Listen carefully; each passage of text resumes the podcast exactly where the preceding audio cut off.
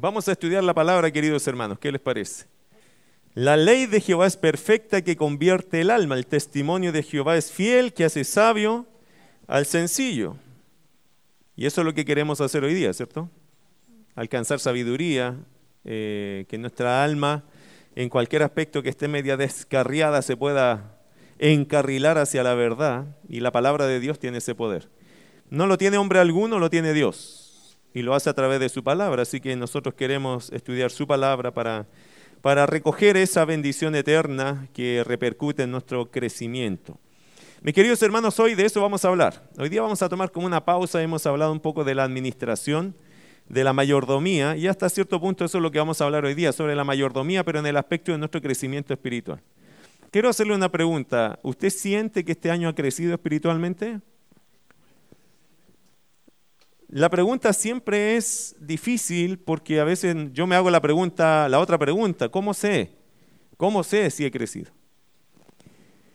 El crecimiento es una cuestión, hermano, que es incuestionable y es evidente. Por eso no podemos ser muy ambiguos con la respuesta, porque si yo digo sí he crecido, yo tendría que saber en qué. ¿Cierto? Porque la siguiente pregunta sería, ok, usted dice que ha crecido. La pregunta, ¿cómo sabe usted que ha crecido? ¿Cómo sabe? ¿Qué hoy día a usted le hace pensar que ha crecido en la fe? Y no estoy diciendo que no lo haya hecho, ¿ah? solo estoy diciendo que el ejercicio va acompañado quizás con una segunda pregunta. Si yo digo he crecido, la pregunta es ¿en qué forma noto yo personalmente que estoy creciendo? Eh, segunda Timoteo capítulo 2, verso 15, el texto seguramente algunos se lo saben de memoria, animo que todos se lo sepan de memoria, que dice, procura con diligencia presentarte a Dios aprobado como obrero, que no tiene de qué avergonzarse, que usa bien la palabra de verdad. Vamos a hablar acerca de eso, hermano, en nuestro crecimiento espiritual. Segunda Timoteo 2.15, ¿ok? Procura con diligencia presentarte a Dios aprobado como obrero que no tiene de qué avergonzarse, que usa bien la palabra de verdad. Usted sabe que la palabra allí cuando dice usa bien, una traducción bien apegada al original sería traza bien. Y la idea de trazar acá es exactamente lo mismo que hacer un corte exacto para que el traje o la, o la tienda, eh, o la carpa diríamos nosotros, pero como una tienda, el apóstol Pablo hacía tiendas, construía tiendas. Entonces él entendía lo que era trazar un buen corte. Es lo mismo que hace un sastre. Cuando un sastre hace un traje, tiene que hacer los cortes precisos. ¿Por qué? Porque eso, de eso va a depender que el traje quede a la medida y quede bien ajustado. ¿Cuál es la idea cuando dice Pablo a Timoteo que traza bien? Es decir, procura con diligencia presentarte a Dios aprobado como obrero que no tiene de qué avergonzarse, que traza bien, que usa bien, que sabe bien interpretar la palabra de verdad. Y por eso, mi querido hermano, quise poner ese versículo como lo primero allí en nuestra mente. Si yo digo que he crecido es porque primero estoy procurando saber o entender que estoy delante de Dios y que le tengo que dar mis cuentas. Y mis cuentas tienen que ver con usar bien su palabra. Y eso significa interpretar bien y aplicar bien. Una persona que interpreta mal las escrituras, hermano, obviamente la va a aplicar mal y luego de eso va a llevar a ese mismo error quizá a cuantos que se la comunica. Por eso a nosotros siempre nos debe preocupar, en esta iglesia esa es la preocupación, que todo creyente entienda la palabra. Sobre todo aquellos que son buenos comunicadores, me preocupa mucho más en ellos y los animo mucho más que estudien la palabra, porque cuando usted es comunicador, usted inevitablemente va a transmitir la palabra a mucha gente. La pregunta es, ¿qué les estás diciendo a las personas? Bueno, le voy a decir lo que yo entiendo, pero si no lo entiendo bien, probablemente voy a confundir a mucha gente. Eso es lo que suele pasar en los círculos cristianos que se animan más a leer la palabra, ¿cierto? Porque los círculos de otras iglesias no necesariamente se animan mucho a leer las escrituras. De hecho, no sé por qué, digo no sé por qué porque es una crítica en realidad. No sé por qué nos dicen que los bautistas conocemos mucho más la palabra que otras denominaciones que son familia de las nuestras, amigas o, o corrientes paralelas, es decir, somos cercanos, somos evangélicos, digamos. Y entre los evangélicos los bautistas tienen fama de ser estudiosos de la palabra. ¿Usted es un estudioso de la palabra? ¿O le gusta que le digan eso no? Yo en general, No veo que nosotros somos tan apasionados para estudiar. Quizás cuando dicen eso yo me hago la pregunta, ¿cómo serán los otros? ¿Cómo serán los otros? Porque seamos honestos, en la entrevista, si hiciéramos una encuesta acá, la pregunta es, ¿cuántos días en la semana tú lees la Biblia? Y van a empezar a caer los promedios a rojos, ¿cierto? Dos veces a la semana, cuando me acuerdo. Todos los días son muy pocos los que leen la palabra todos los días. Aunque eso debería ser nuestro hábito espiritual. Cada día estar en la palabra, día y noche, ¿cierto? Eso dice la escritura. Ahora, en toda vida, mi querido hermano, que experimenta salud o bienestar, escuche bien esto, el crecimiento y el desarrollo es parte fundamental de ella. Toda vida que está sana, toda vida que está experimentando un bienestar natural, está creciendo. Quien no crece o se desarrolla, está experimentando algún tipo de problema que se hace necesario atender, ¿cierto? Cuando usted ve un pequeño niño, siempre pongo este ejemplo, pero es que es verdad. Cuando tú ves un pequeño niño que no se está desarrollando, tú lo vas a atender inmediatamente, porque tú sabes que no es normal que no crezca. Algo está pasando allí, algo hay que atender, algo hay que tratar. Nadie deja a los niños eternamente en esa, en esa condición si no se está desarrollando, algo está pasando, ¿cierto? Algo no está bien en ese individuo, en esa persona. Y se atiende, se ruega, se pide oración, se, hace algo, porque la, la cosa es que tiene que crecer. Bueno, a todo creyente, mis queridos hermanos, de igual forma le debe preocupar su crecimiento espiritual. ¿A usted le preocupa su crecimiento espiritual? La, verdad, hermano, es que muchos creyentes creen que el crecimiento espiritual va a ser una cosa que va a venir como del cielo. Y ahí nos ponemos muy espirituales diciendo, yo estoy esperando que Dios me haga crecer. Y eso, aunque suene espiritual, no funciona así. Es verdad, y voy a explicar eso, porque es verdad por un lado, pero no se trata solo de que ya yo recibí a Cristo y por efecto de recibir a Cristo voy a crecer. Se trata, mi querido hermano, de tomar una decisión y también una convicción de que yo he nacido de nuevo, por lo tanto el Señor va a poner en mí algo, un deseo de crecer. Pero ese crecimiento, ¿cómo se va a dar? Bueno, se tiene que dar, hermano, por la gracia del Señor en nosotros. Él pone el querer como el hacer por su buena voluntad. Ahí en el obrar del hombre, de la mujer, el Señor nos mueve, ¿o no? Él te mueve a leer la palabra, Él te mueve a aprender, Él te mueve a estudiar, Él te mueve. Pero yo dejo que me mueva. Así funciona, hermano, esto no es místico. Algunas personas son demasiado místicas en el hecho de que no, yo crezco porque el Señor me va mostrando. Ya, pero ¿cómo le muestra? Si tiene la palabra de Dios, debería mostrarle con la escritura, ¿o no? Pero muchos ni siquiera abren la escritura de esa forma, sino que dejan, y yo he escuchado esto en otras iglesias que enseñan de esta forma. No lea la Biblia, deje que el Espíritu de Dios lo guíe. Es que, querido hermano, el Espíritu de Dios trabaja con la Biblia. No trabaja solo, por algo dejó la escritura. Este tremendo trabajo, este magno trabajo de la escritura, hermano, no se hizo para que después dijéramos, bueno, se cierra la palabra y ahora que el Espíritu nos guíe. El Espíritu mismo, ¿qué nos diría? Estás equivocado. Abre la Biblia y léela para yo poder hablarte, ministrarte, guiarte, entregarte sabiduría. He dejado toda una herramienta de trabajo, que son las, las santas escrituras. Ahora, querido hermano, nuestro crecimiento y desarrollo, porque quiero hablar acerca de eso, nuestro crecimiento y desarrollo se puede observar en dos campos grandes de nuestra vida cristiana. Probablemente muchas cosas, pero yo quise centrarme en dos bloques grandes donde yo puedo evaluar el crecimiento y desarrollo de mi vida cristiana. Uno es, primero, la comprensión de la escritura, de la palabra, y el segundo es la práctica de la fe. Usted en esas dos áreas puede por lo menos evaluar si está creciendo y desarrollando su vida cristiana. Primero, en, la comprensión de la palabra. Y segundo, en lo que es la práctica de nuestra fe. De hecho, el apóstol Pedro mencionó en su epístola estos rasgos de crecimiento en la vida de un creyente de forma muy enfática. Mire, por favor, segunda de Pedro capítulo 1, verso 14 al 15. Creo que es segunda, si no voy a corregir al tiro, si es primera. Eh, primera de Pedro, primera de Pedro capítulo 1, verso 14 al 15. El apóstol Pedro hace énfasis, ¿cierto?, en estos dos rasgos, ¿en cuáles? Entendimiento de la palabra, conocimiento de la palabra y también nuestra forma de vivir la fe. Son dos cosas que nosotros tenemos que evaluar si estamos creciendo. Si yo estoy comprendiendo mal la palabra o si estoy aplicando mejor la fe o mi fe, la palabra, a mi vida práctica, entonces puedo saber, sentir y entender que estoy creciendo.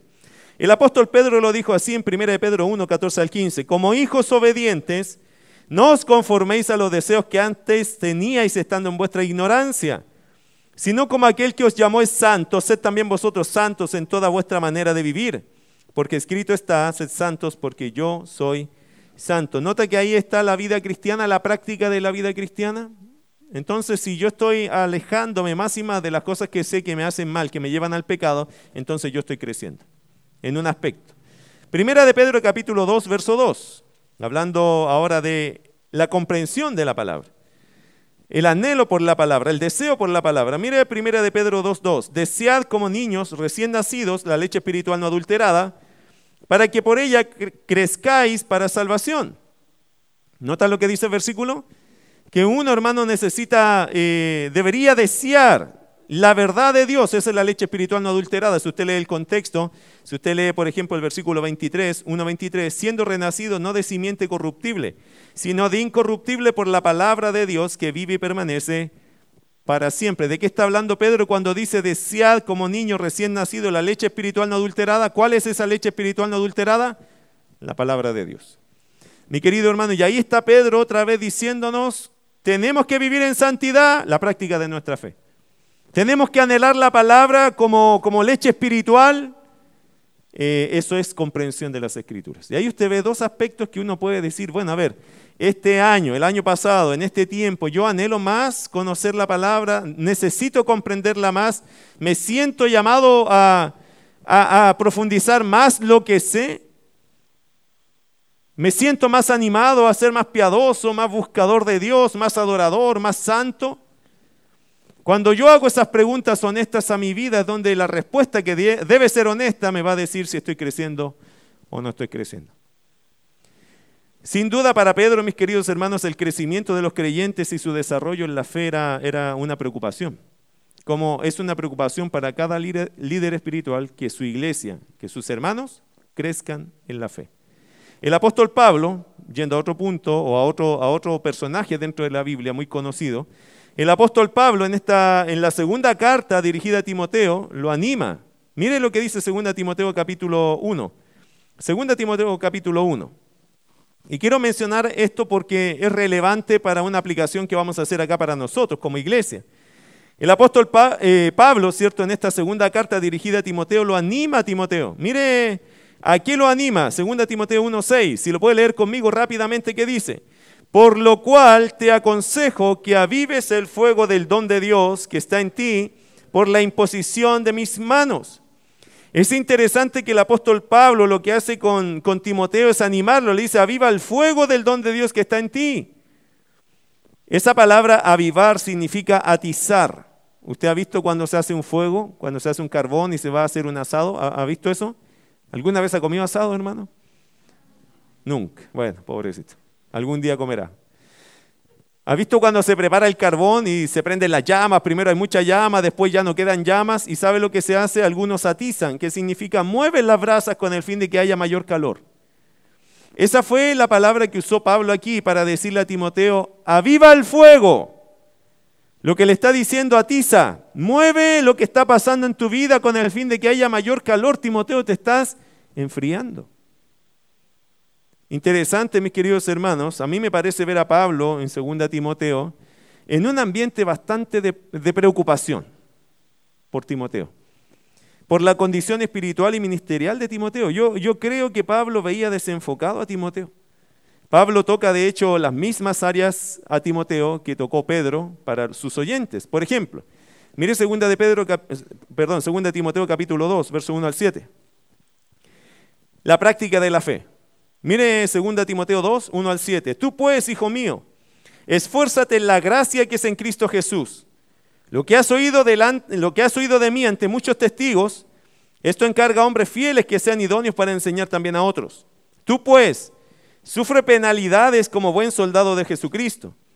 Ninguno que milita se enreda en los negocios de la vida a fin de agradar a aquel que lo tomó por soldado. Estas son palabras que Timoteo, que Pablo le dirige a Timoteo. Es como que el pastor le está hablando al pastor, ¿entiende eso? Por aplicación nos sirve a todos. Pero así en primera persona Pablo le está hablando a Timoteo. Y le dice, ninguno que milita se enreda en los negocios de la vida a fin de agradar a aquel que lo tomó por soldado. Y también el que lucha como atleta no es coronado, sino lucha legítimamente. El labrador para participar de los frutos debe trabajar primero. Considera lo que digo y el Señor te dé entendimiento en todo. Es interesante, hermano, Pablo le toca a Timoteo las mismas áreas que Pedro le está hablando a sus oyentes. Aquí le está hablando acerca de la práctica de la fe. Timoteo, te veo débil, te veo desenfocado en la práctica de tu fe. Y también le anima en lo que es el crecimiento en la palabra. Mire 2 Timoteo capítulo 3, verso 14, verso 15. Pero persiste tú en lo que has aprendido y te persuadiste, sabiendo de quién has aprendido. Y que desde la niñez has sabido las sagradas escrituras, las cuales te pueden hacer sabio para la salvación por la fe que es en Cristo Jesús. Este versículo, hermano, no significa que Timoteo no, no era salvo. Significa que te puede hacer salvo para vivir en tu salvación. ¿Ok? Pero es interesante que en el versículo 14 Pablo le dice a Timoteo, pero persiste, persiste. Lo que nos está mostrando, creo yo, Pablo aquí en 2 Timoteo, es que es algo relevante, mi querido hermano. ¿Qué es lo relevante? Que, se ve claramente en este ejemplo que en todos los niveles dentro de una iglesia podemos dejar de crecer. Todos. Desde el pastor en adelante podemos experimentar la falta de crecimiento y desarrollo en la fe. Pablo le está hablando al pastor, está afirmando un poco la fe del pastor. ¿Para qué? Para que a través del pastor se afirme la iglesia. ¿Y nos está diciendo esto? que todos nosotros podríamos dejar en algún momento de crecer y de desarrollarnos. ¿Te debe preocupar eso? Sí. Todos nosotros debemos estar preocupados de crecer en nuestra fe, desarrollar nuestra fe, ya sea en el conocimiento de la palabra, entendimiento de la comprensión de la palabra y también en el desarrollo de nuestra piedad o nuestra práctica piadosa, nuestra fe, en las cosas domésticas prácticas. Mire primero a los Corintios 3.6. Quiero citarle ese pasaje porque quizás más de alguno lo tiene en su mente. Y muchas veces se ha usado este pasaje como una excusa para crecer, porque se ha entendido mal el pasaje. Y quiero explicárselo. Primero a los Corintios 3.6, ¿qué dice? Yo planté, Apolos regó, pero el crecimiento lo ha dado Dios. Mucha gente ha dicho, ve que Dios es el que hace crecer, así que nosotros no tenemos que hacer nada porque Dios hace crecer. Ok, eh, pareciera contradictorio este pasaje a lo que estamos diciendo, ¿cierto? Si yo estoy diciendo, hermano, usted tiene que crecer, tiene que preocuparse de crecer, tiene que procurar crecer, y se choca con este pasaje, algunos dirían, bueno, pero el crecimiento lo da Dios. Le voy a explicar bien qué significa este pasaje en este contexto. Lo que Pablo está señalando aquí es que toda obra espiritual que crece es por causa de Dios. ¿Ya? Toda obra espiritual que crece es por causa de Dios. Es decir, es Dios quien hace que todo esfuerzo de obediencia a Él tenga un buen fruto. Por lo tanto, nada de esto es para la gloria nuestra o por nuestra virtud. Así que fuera la jactancia y el poner los ojos en los hombres. Este fue el problema en este pasaje. ¿Se acuerda que algunos decían yo soy de Pablo, yo soy de Apolo, yo soy de Cefa, yo soy de Cristo? Este era el concepto, el contexto en este pasaje. La gente estaba compitiendo cuál era el mejor líder. Y en ese contexto Pablo dice, mira, eh, yo planté, Apolos regó, pero el crecimiento lo ha dado Dios. O sea, nosotros lo que hacemos somos colaboradores, no somos, no tienes que eh, idolatrar nuestras vidas, nosotros servimos nomás. De hecho, mira el versículo 7. Así que ni el que planta es algo, ni el que riega, sino Dios que da. ¿Lo nota? ¿Qué está pasando en este pasaje? Obviamente el apóstol Pablo lo que nos quiere dejar claro es algo.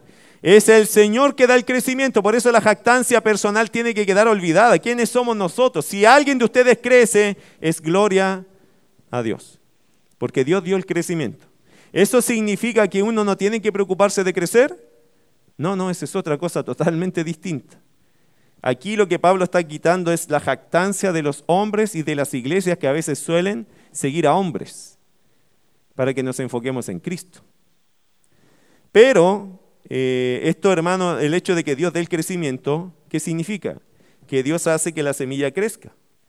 Usted es una semilla que ha crecido, ¿o no? Sí, tú puedes decir, aquí Dios dio crecimiento.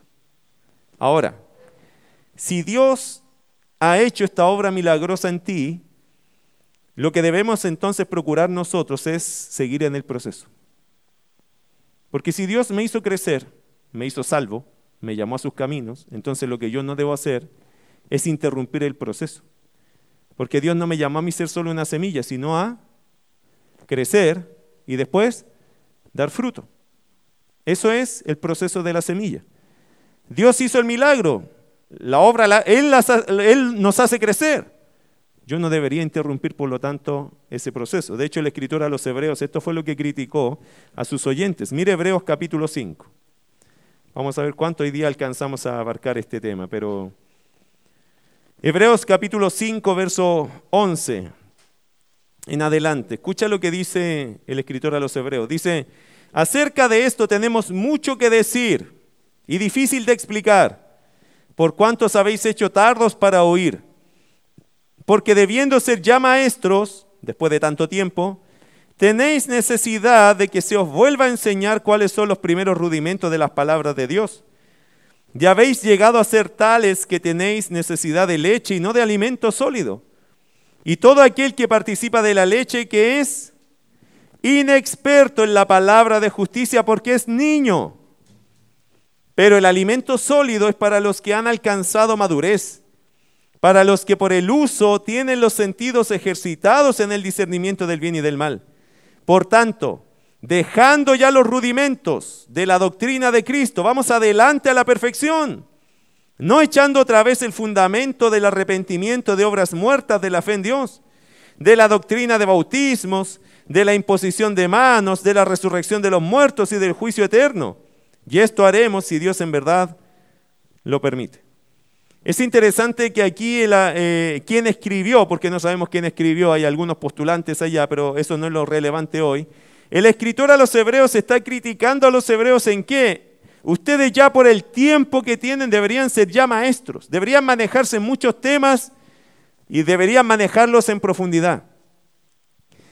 Pero lo que estamos viendo, según el escritor, es que ellos estaban siendo todavía personas que les gustaba tomar leche, como los niños.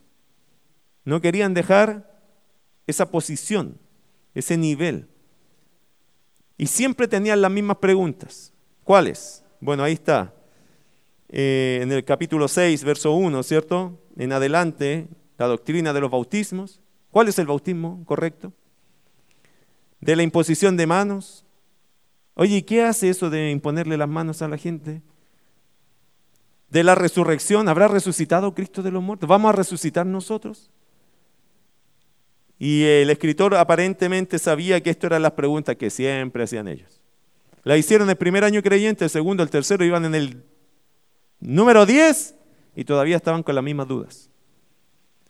Por eso creo que el escritor les dice, amados, dejando ya los rudimentos, los rudimentos son las primeras verdades que uno aprende. Cristo es nuestro Salvador, somos salvos, el Señor resucitó, la palabra de Dios es viva y eficaz.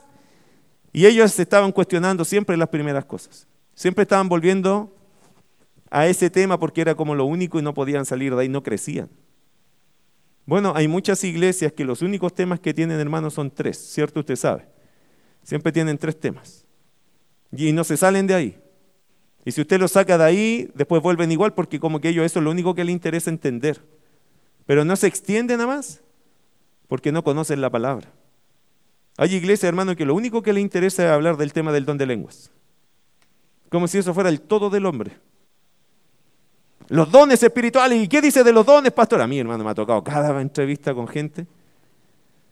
Y su único afán es saber los dones, los dones, los dones, los dones. Y no es malo responder, pero si después el próximo año me hace la misma pregunta, ¿y qué pasa con los dones, hermano? Mira, hay que leer toda la palabra. Hay que entender todo el consejo de Dios. No nos podemos quedar pegados en dos hojas de la Biblia. Cuando usted entiende toda la palabra, va a entender esas cosas que son en la escritura verdades, pero que no son las más relevantes. Son importantes algunas prácticas, algunas cosas, pero otras cosas, hermano, cuando usted conoce toda la palabra, se te hace más fácil comprender. La gente que no quiere crecer, hermano, generalmente está pegado en dos, tres temas y no sale de ahí. Y eso acusa problemas de crecimiento. Usted tiene que extender su corazón y su mente en lo que todo es el consejo de Dios, todo el consejo de Dios. Mucha gente ama el Nuevo Testamento y casi es enemigo del Antiguo Testamento. Pero el Antiguo Testamento usted tiene mucho más material allá que en el Nuevo Testamento, querido hermano. Tiene 32 escritores, en el Nuevo tenemos solo 8. Tenemos 39 libros y acá tenemos 27.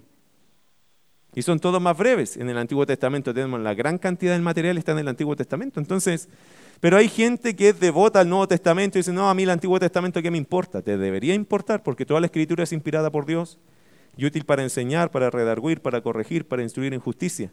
Y cuando Pablo usó la palabra escritura, ahí estaba hablando del Antiguo Testamento, porque en ese minuto que Pablo dijo ese versículo, no existía el Nuevo. Pero mucha gente es enemiga de crecer. Le encantan dos, tres temas, pero no quiere crecer. Y ese es el grave error de las iglesias. Eso fue lo mismo que criticó Pablo a los Corintios. Mire primero a los Corintios. Entretenerse en cosas, hermanos, que son menudencia, diríamos nosotros. Cuestiones sin relevancia. Y ahí se nota la inmadurez de las personas. Cuando estamos siempre pegados a los mismos temas doctrinales, no salimos de ahí. O cuando estamos peleando por cuestiones que no son relevantes según eh, Pablo nos dice acá, eh, por ejemplo, aquí persona a persona. Mira lo que dice 1 Corintios 3, versículo 1 al 4. De manera que yo, hermanos, no pude hablaros como a espirituales, sino como a carnales, como a niños en Cristo. Os di a beber leche y no vianda, porque aún no erais capaces, ni sois capaces todavía. Usted sabe que a los niños se les da leche, ¿cierto? Vianda acá es la comida gruesa. Y cuando uno ya le empieza a dar comida contundente es cuando ya muestran que lo pueden manejar, digerir y trabajar, ¿cierto? Bueno, Pablo dice, yo a ustedes les venía a dar vianda, pero les tuve que terminar dando leche, porque noto que no han avanzado, noto que no han crecido. Mire versículo 3, porque aún sois carnales, pues habiendo entre vosotros celos, contiendas y disensiones, ¿no sois carnales y andáis como hombres? Porque diciendo el uno, y esto era lo que les pasaba a ellos, yo ciertamente soy de Pablo. Y el otro, yo soy de Apolos. No soy carnales. ¿Cierto? Hermano, allí está, el escritor a los hebreos criticó a los oyentes y Pablo también criticó a los corintios por este asunto de la inmadurez. La inmadurez en una iglesia genera bastantes conflictos, ¿qué quiere que le diga?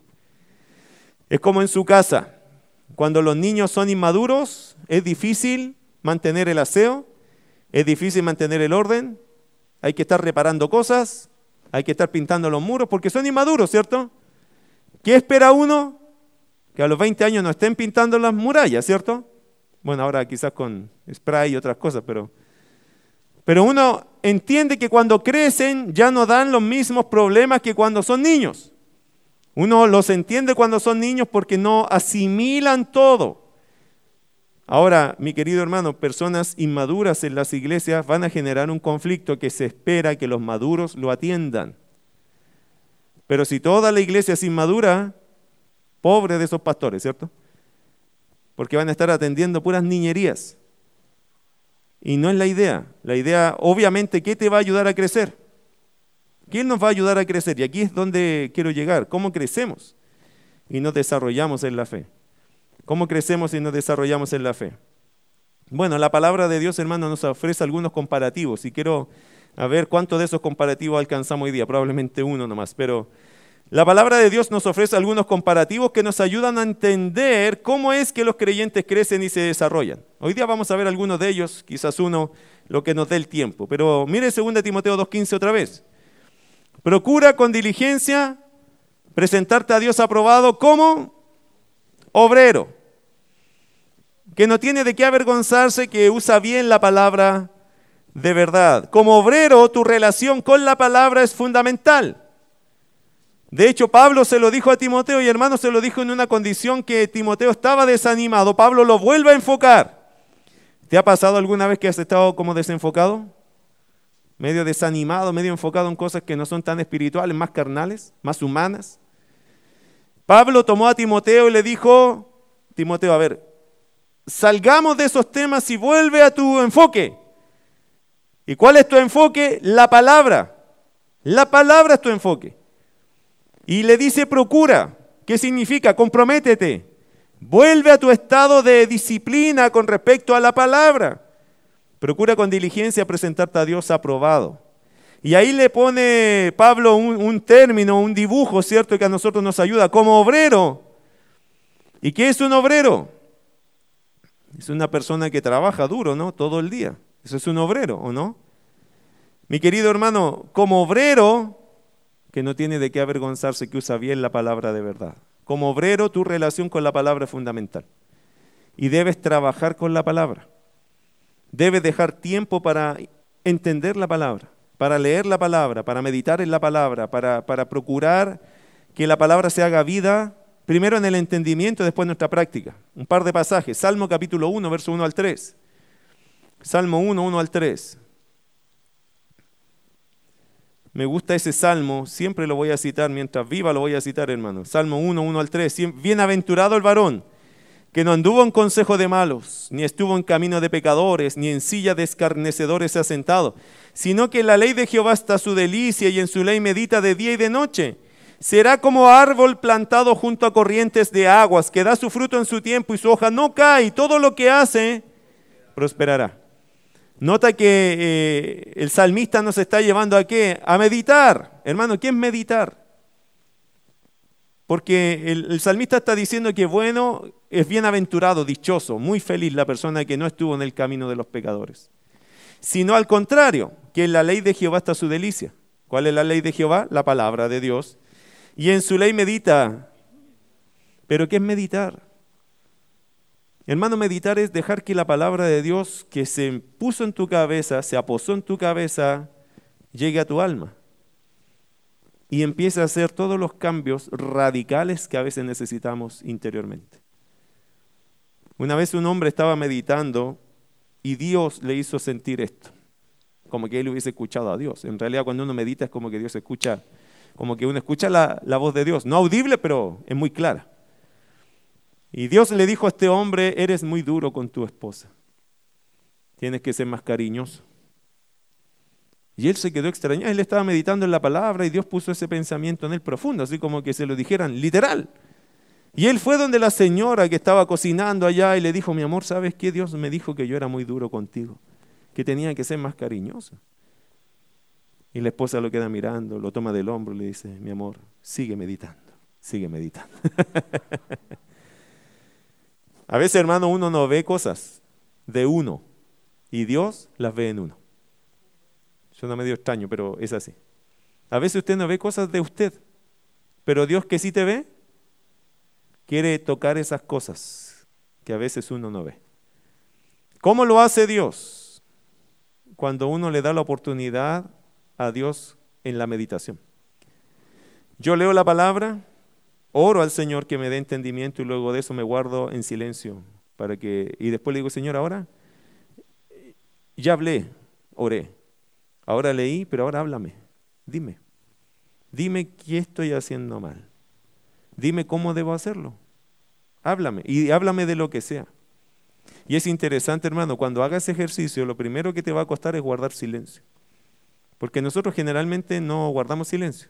Es decir, si no estamos hablando por, dentro, por fuera, estamos hablando por dentro, ¿cierto? Entonces usted está leyendo la palabra y está pensando lo que va a cocinar, o a qué hora se tiene que ir, o con quién se tiene que entrevistar, o, el WhatsApp que le llegó, y hermano, el Facebook, y esta cuestión del celular es un enemigo número uno de la meditación. Así que cada vez que leas la palabra, hermano, apaga ese celular o aléjate de él porque sabes que no te va a funcionar. Parece que en el mejor momento que Dios quiere entrar, ahí está el celular.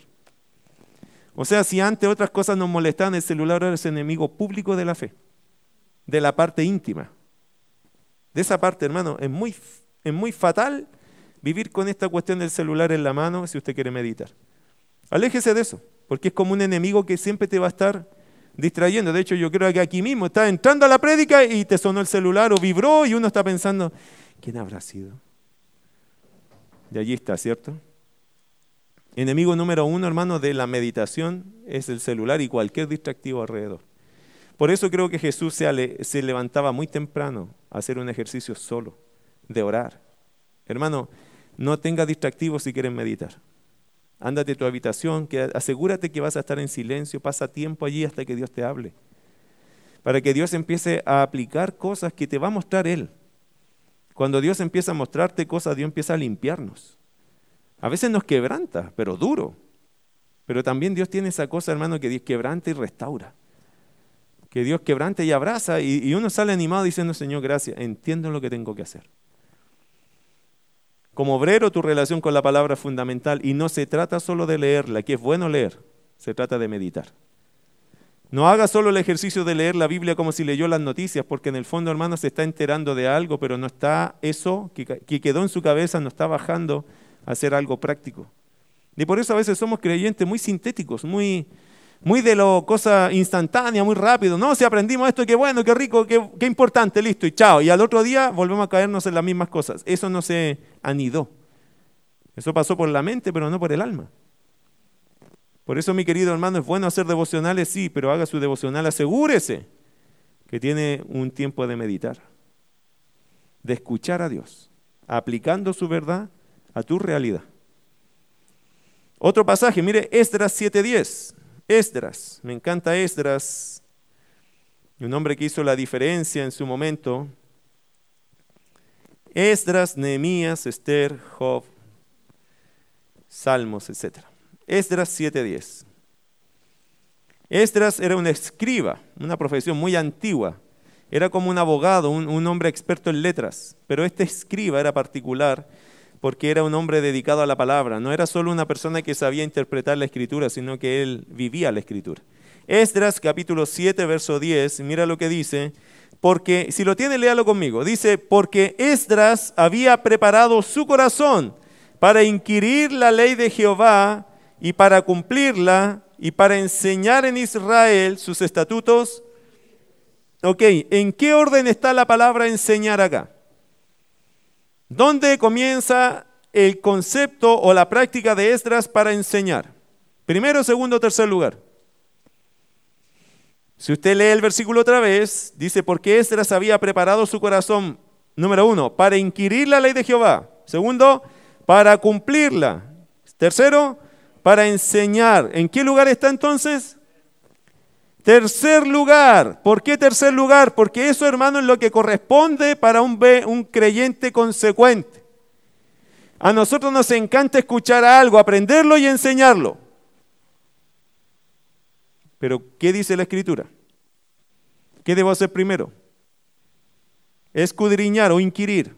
Es la, es la misma idea de escudriñar. ¿Qué significa? Tomar esa verdad y profundizarla, entenderla lo más profundo que pueda sacarle el mayor provecho a la escritura, tratar de entender hasta lo más, hasta el tope de lo que este pasaje me quiso enseñar o el contexto o lo que está diciendo la palabra, manejarlo bien, con profundidad. Después, para cumplirla, ¿qué significa? Practicar, practicar. Primero lo debo entender con la mayor profundidad que el Señor me guíe, me, me muestre, Segundo, tengo que cumplirla, tengo que aplicarla a mí. Tengo que ver cómo esa palabra se hace vida en mí y tengo que procurar que eso se haga vida. Y luego de eso, yo puedo enseñar. Nota que por eso muchas veces se fracasa, porque nos gusta aprender para ir a enseñar. Pero falta un proceso, cumplirla. Por eso, hermano, mucha gente se decepciona del cristianismo. Porque somos buenos para darle lección a la gente. Pero no los vivimos definitivamente nosotros. Nos encanta decirle a la gente lo mal que están. Pero no hemos hecho el ejercicio de cumplirlo nosotros primero. De asegurarnos que a mí no me va a llegar esa verdad como un boomerang. que me va a llegar y me va a pegar en la misma cabeza porque me estás diciendo esto, pero tú no cumples esto, eres inconsecuente. Usted tiró un boomerang, cuidado con eso. Porque cada vez que yo le digo a alguien es que sabes, tú tienes que hacer esto, puede que esté tirando un boomerang. Y alguien me diga, perdón, le puedo hacer una pregunta con mucha humildad, pero usted lo hace. Y a veces vamos a ser solo expuestos a la vergüenza, porque no lo hacemos, ¿cierto? Esdras, me encanta su testimonio, y por eso, hermano, creo que como obrero tu relación con la palabra es fundamental, meditando y también haciendo la palabra algo vivo en nosotros. Primero tiene que inquirir, hermano, profundice. No llegue y diga algo que le gustó el versículo, lo encontró bonito, se lo quiero dedicar a todo el mundo. Eh, como aquel hermano que dijo, ah, yo voy a abrir la Biblia donde salga, le voy a hacer caso a Dios. Y encontró un versículo que dice, ve y mátate. Y el hermano dice, eso no puede ser. O sea, y después abrió otro lado y encontró el pasaje de Judas que Jesús le dijo, lo que vas a hacer hazlo pronto. ¿Le aconsejo algo, hermano? No haga eso. No le conviene. lo que usted tiene que hacer, mi querido hermano, es lo que todos tenemos que hacer. Dios dejó un libro, léalo. Si va a leer Génesis, léase todo Génesis. Si va a leer Éxodo, lea todo Éxodo, para que se impregne del pensamiento y no lo lea en cuatro meses. Porque el día que lo terminó, ni se acuerda cómo lo empezó. En general, para que usted sepa un dato, las cartas, por ejemplo, las epístolas, algunos dicen, ¿cuánto tiempo se habrá demorado Pablo, Pedro en escribir? Probablemente, hermano, lo más rápido que se pudo. Porque ellos estaban en contexto de persecución. Algunos dicen, quizás se demoraron tanto. No, el Espíritu les dio y escribe, escribe, escribe, escribe, escribe, escribe. Usted sabe que Apocalipsis fue escrito de esa forma y de hecho se pide en Apocalipsis que uno, en la intención del escritor, cuando usted lo empieza a leer, es que usted lo empiece y lo termine así. Que no lo haga pausado, no, léelo completo. Ese es el énfasis de Apocalipsis. Las cartas, hermano, no se escribieron en 8, 10 años, no, se escribieron, hermano, en días. Seguramente un día, y Pablo dijo, por favor escriban esto, filipenses, y empezó a escribir allí y lo terminó en un rato. Pero a veces nosotros nos ponemos a leer y hermanos nos demoramos una eternidad en, empezar y después para terminar. Hermano, no sea, malo, no sea un mal lector, lea. Y si va a leer Génesis, siéntese a leer y no se para hasta que termine. Hágase esa costumbre. Ah, es que yo no tengo tantas horas. Pero hermano, seamos honestos, cuando se ve un programa en Netflix, no me venga a chamullar. ¿cierto? No, no nos veamos la suerte entre, bueno, eso no, no es un dicho muy cristiano, pero, pero no, no, no, no me venga a decir que usted no tiene horas, por hermano, si la serie que se ve allí pasó tres, cuatro horas sentado y no le pesó nada. Ay, pastor, es que yo cuando leo la Biblia me da sueño. Y con la película no. ¿Dónde está nuestro interés, por hermano? Es que estamos mal acostumbrados, ¿sabe? Si a usted le da sueño, párese, camine, lávese la cara, haga todo lo que pueda para mantenerse allí. Porque esto sí le va a traer algo eterno, lo otro no le va a traer nada. Probablemente le va a quitar algo. ¿Sí o no? Usted lo sabe, yo no me voy a meter allá, pero hermano, y yo no estoy diciendo que yo no vea nada, que va a encontrar en mi casa un santuario y puras Biblias. No, si yo también veo tele. Pero entiéndase, mi querido hermano, que lo que le estoy diciendo es que si va a gastar tiempo en algo, también lo puede gastar en otra cosa. Y también puede apagar la tele y en ese rato que usted está más despierto, lee la palabra. Algunos hermanos, como no tienen mucho cariño por la palabra, les pesa leer la palabra. Y ahí es donde Dios mira eso. Dios lo conoce. Pero no nos podría pesar leer la palabra.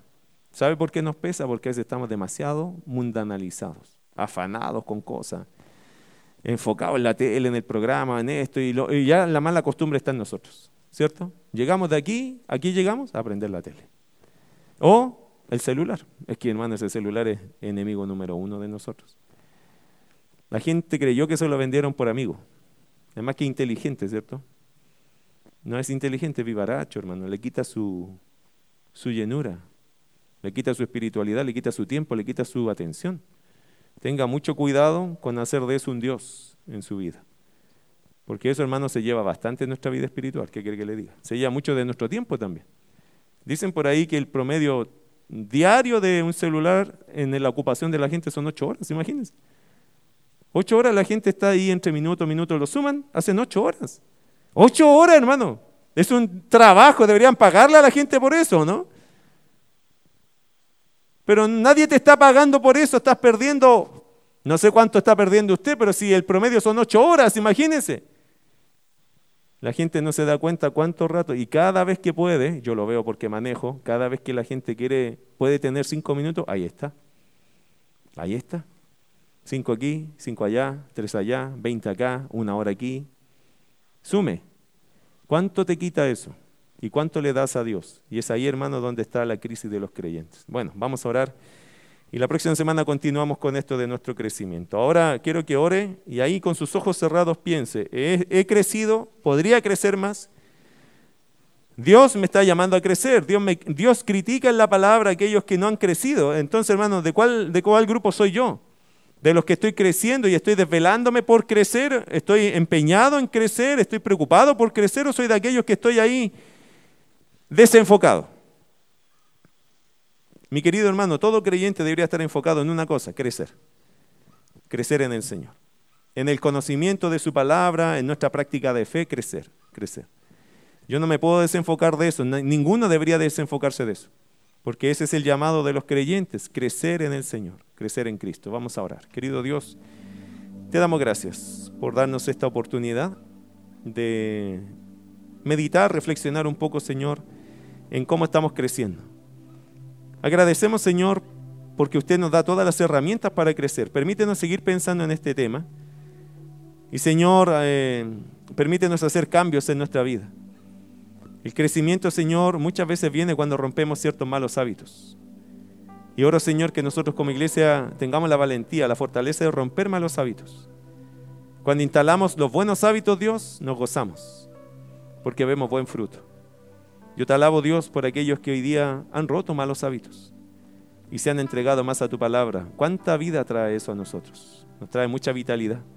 Nos trae, Señor, muchas ganas de predicar, muchas ganas de hablar de ti, muchas ganas de amar al prójimo. Nos trae mucha comunión, nos trae luz a nuestro corazón. Señor, ayuda a que esta iglesia tenga la valentía de romper malos hábitos, aquellos que le están afectando, estorbando para crecer en la fe. Te pido, Dios, nos sigas guiando, bendiciendo. Gracias por todos los hermanos que hoy día con mucha atención están acá, con mucho deseo de escuchar algo más de tu palabra, Señor. Guíalos para que sus vidas vayan creciendo en la fe y vayan creciendo en el entendimiento, en la comprensión de tu preciosa palabra. Hay tanto que aprender, Dios. La vida se nos va a pasar y no vamos a alcanzar a apreciarlo todo. Pero permítenos esforzarnos, intentarlo, para tu gloria y para el beneficio, Señor, de estas vidas que sin ti yo no sé qué serían. En el nombre de Jesús. Amén.